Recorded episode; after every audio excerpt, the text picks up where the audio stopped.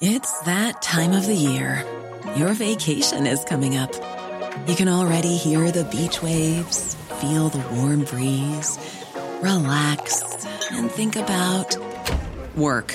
You really, really want it all to work out while you're away. Monday.com gives you and the team that peace of mind. When all work is on one platform and everyone's in sync, things just flow wherever you are. Tap the banner to go to Monday.com.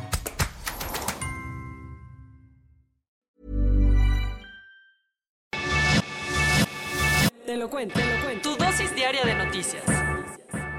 Excelente ombliguito de semana tengan todos y todas. Bienvenidos a su dosis diaria de noticias con Te lo cuento. Ahora sí les pido que me acompañen a ver las noticias más relevantes del día. Buenos días, corruptos.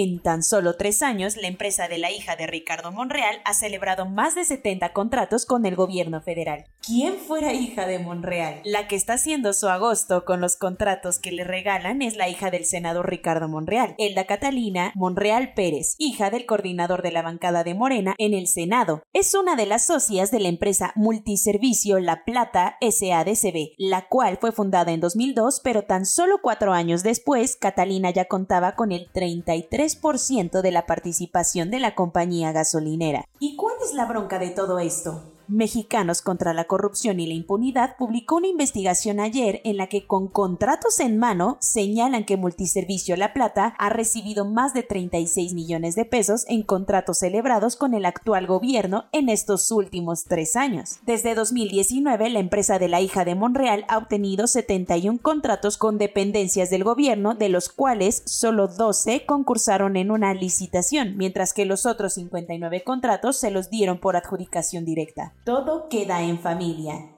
El chanchullo se enreda todavía más porque cerca de 3.2 millones de pesos vinieron de la Secretaría del Bienestar en Zacatecas, dirigida por la tía de Catalina, Verónica Díaz, quien está casada con Luis Enrique Monreal, hermano del senador morenista. Pero espera, ahí no acaba el nepotismo zacatecano, porque David Monreal, hermano de Ricardo y tío de Catalina, es el actual gobernador del estado, mientras que Saúl Monreal es el presidente municipal de Fresnillo. Y por si fuera poco, el Instituto Mexicano de Seguridad Social y la Secretaría de Comunicaciones y Transportes también le han dado millonarios contratos a esta empresa. Misión de paz con un saldo bastante rojo.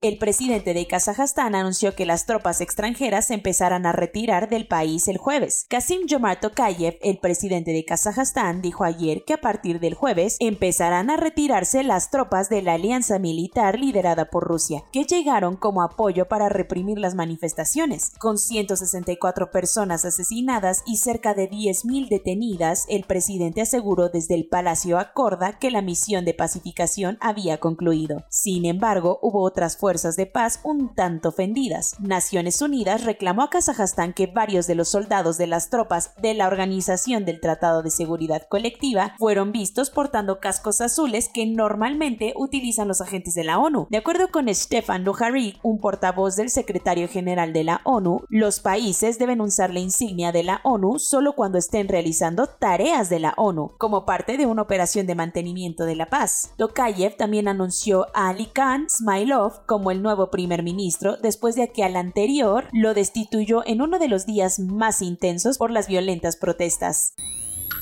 Cuentos cortos. A la pareja Vargas Power no le pareció suficiente haber sido investigados por la Unidad de Inteligencia Financiera por corrupción y la sospecha de haber lavado más de 30 millones de pesos en el extranjero con empresas fantasmas. Ahora, Mónica Bauer, esposa de José Luis Vargas, magistrado y expresidente del Tribunal Electoral del Poder Judicial de la Federación, está bajo la mira por la compra de una casa de 3 millones de dólares en Connecticut. Según el magistrado, el dinero que utilizó para comprar la casa es 100% de ella y que de hecho hasta pidió un préstamo de 2 millones de dólares a HSBC para adquirirla.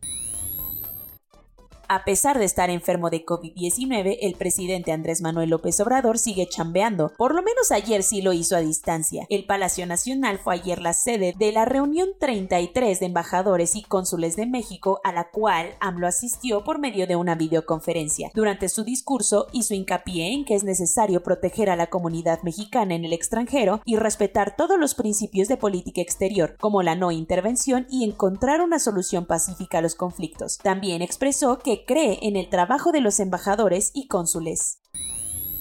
A mediados de mayo de 2020, Inglaterra tenía las medidas sanitarias más estrictas, al punto que tan solo dos personas de burbujas familiares distintas podían convivir. Mientras tanto, Boris Johnson estaba de parranda. Medios británicos reportaron que la casa del primer ministro, ubicada en el número 10 de Downing Street, fue la sede de una fiesta de aproximadamente 100 personas. Este nuevo escándalo pone en una posición incómoda a Johnson, de quien varios diputados ya se están hartando, como Charles Walker, quien dijo que el primer ministro ya no tiene cara para imponer un nuevo confinamiento. Por su parte, Boris pidió disculpas con la cola entre las patas. La ONU presentó ayer su plan de respuesta humanitaria para Afganistán y recalcó que van a necesitar 5 mil millones de dólares para hacerle frente a la crisis. De acuerdo con las diferentes agencias, 23 millones de afganos pasan hambre y 9 millones están a una rayita de entrar en la misma situación. Además, por lo menos un millón de niños menores de 5 años corren el riesgo de morir de desnutrición. Con esta cantidad de dinero, la más alta que la ONU ha pedido, buscan ayudar a 23 millones de personas que todavía están dentro de Afganistán y a los millones de desplazados.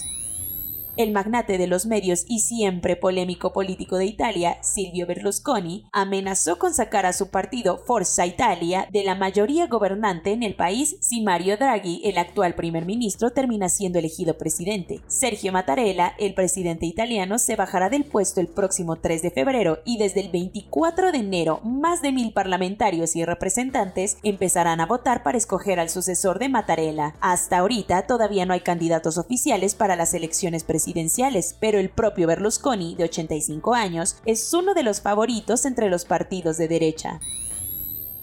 Magawa fue una rata de Gambia entrenada para detectar minas antipersonales, bombas, explosivos y tuberculosis en Camboya. Después de cinco años de trabajo durante los cuales identificó más de 100 minas y 38 bombas sin explotar, Magawa se jubiló y el fin de semana falleció. Hasta la fecha, Magawa ha sido la rata más exitosa en la iniciativa llamada Hero Rat, la cual entrena a este tipo de roedores para realizar la detección de explosivos a lo largo de países en África y Asia azotados por conflictos armados. En 2020, Makawa recibió una medalla por su valentía y devoción de la organización People's Dispensary for Sick Animals.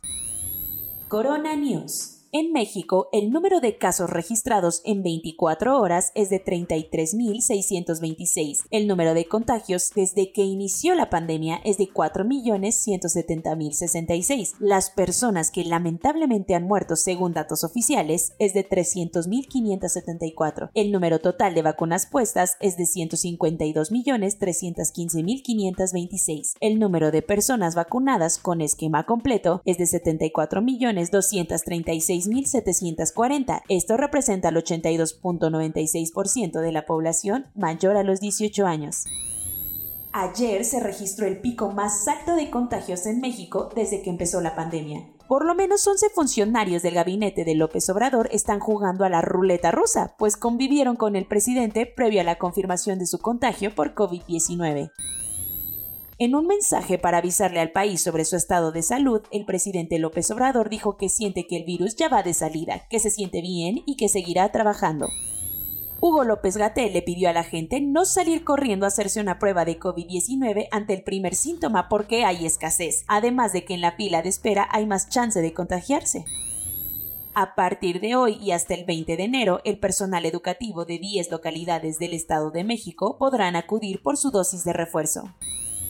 Desde que empezó la pandemia, México es de los países que menos pruebas de COVID-19 han realizado y el gobierno sigue desincentivando su uso porque consideran que es un oportunismo comercial de los negocios que las aplican.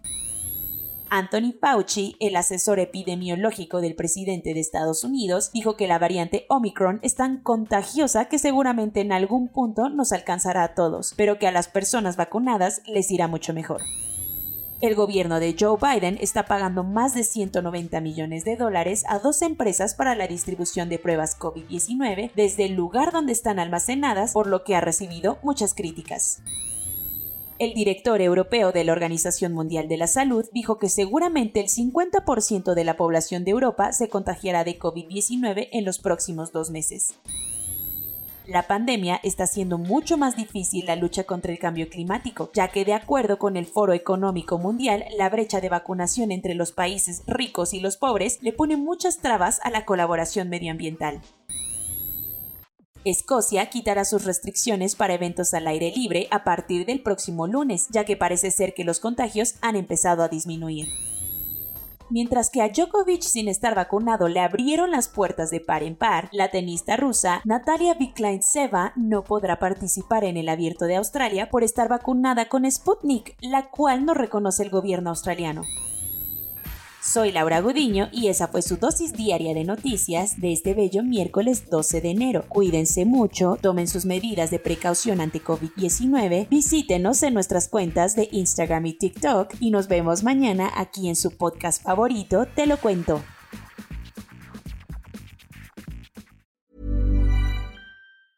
Hey folks, I'm Mark Marin from the WTF podcast and this episode is brought to you by Kleenex Ultra Soft Tissues your ally to help tackle your allergy symptoms this season. I love the change of seasons, but nobody loves pollen and all those other things floating in the air that make you sneeze during this nice weather. Kleenex Ultra Soft tissues are hypoallergenic and allergist approved. So fight back against watery eyes and runny noses without worrying about irritating your skin. For this allergy season, grab Kleenex and face allergies head on.